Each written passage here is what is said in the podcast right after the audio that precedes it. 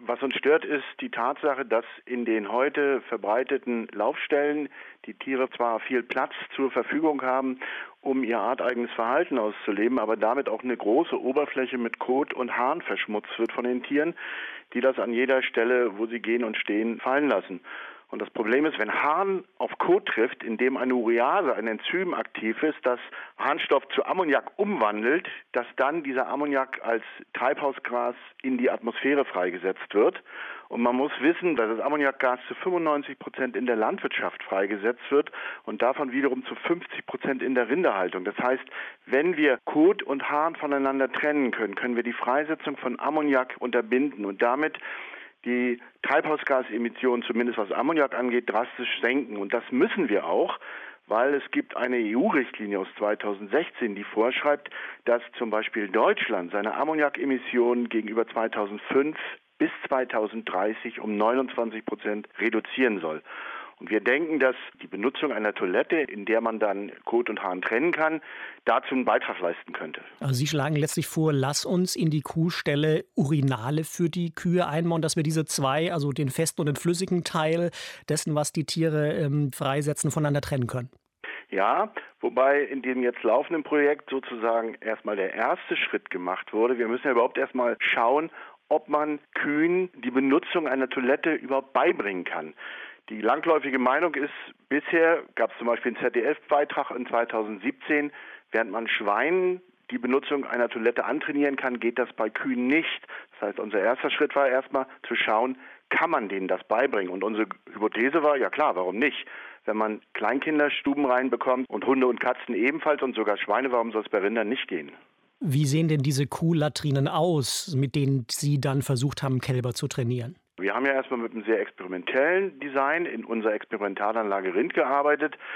Da sah das so aus, dass wir in bisher fünf Durchgängen sozusagen das Design unserer Latrine immer weiter verbessert haben. Und jetzt zuletzt sah es so aus, dass wir auf der einen Seite einen zehn Meter langen Gang haben und an dem einen Ende eine vier Meter große Latrine, die durch so eine Art Saluntür vom Kalb betreten werden kann. Der Bodenbelag dort ist farblich gestalteter, durchlässiger Boden, der gleichzeitig einen Spritzschutz äh, liefert, weil Kühe mögen das eigentlich gar nicht so sehr, wenn der Urin gegen ihre Beine spritzt. Und die ganze Latrine ist einheitlich grün ausgeschlagen, sodass wir auch einen optischen Schlüsselreiz dem Tier bieten. In einer Wand ist eine Klappe, wenn man die öffnet, ist dahinter eine Belohnungsausgabe.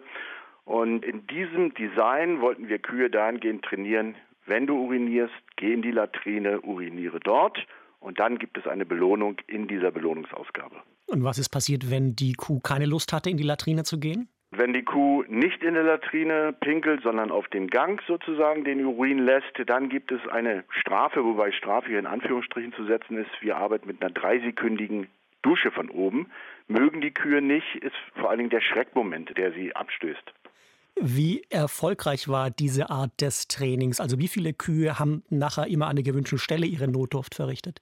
Wir haben jetzt also insgesamt, wie ich schon sagte, fünf Durchgänge absolviert, in denen wir jeweils acht bis zehn Kälber trainiert haben. Die waren alle weiblich und im Alter von etwa fünf Monaten.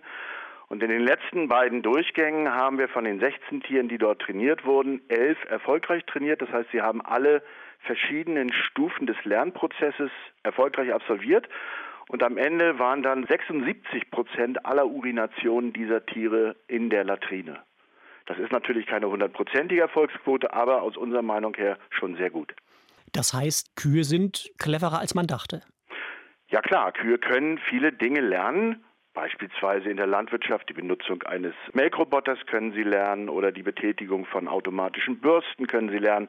Und warum sollten Sie nicht auch lernen können, geh zu einem bestimmten Platz und uriniere dort? Man muss das natürlich immer mit einer Belohnung verknüpfen. Gut, also Ihre Experimente zeigen jetzt praktisch an Kälbern, ja, es geht. Man kann denen kontrolliertes Ausscheidungsverhalten beibringen.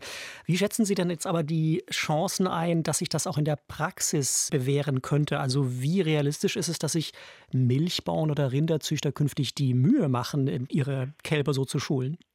Ja, man kann natürlich nicht damit rechnen, dass der Bauer sich jetzt hinstellt und seine Kälber in großer Stückzahl über neun Tage, so lange hat es bei uns etwa gebraucht, bis die Tiere das verinnerlicht hatten, dass er sie so lange trainiert. Wir arbeiten aber mit unseren Partnern in Celle und Neuseeland auch daran und insbesondere Frau Nele Dirksen, unsere Doktorandin in dem ganzen Projekt, arbeitet mit daran, dass wir mittels dem Einsatz von Wärmebildkameras schon beim Kalb, das in so einem Kälberiglu gehalten wird, mit einem Innenbereich und einem Außenbereich, erkennen wollen, wenn das Kalb im Iglu oder außerhalb des Iglus uriniert oder vielleicht auch Kot absetzt, durch den Temperaturgradienten dann von dem aus dem Körper kommenden Urin gegenüber der Umgebungstemperatur und dann möglicherweise dort automatisiert das Ganze koppelt mit einer Belohnungsausgabe oder auch mit einer wie auch immer gearteten Bestrafung sodass man dann das ganze Training automatisiert anbieten könnte.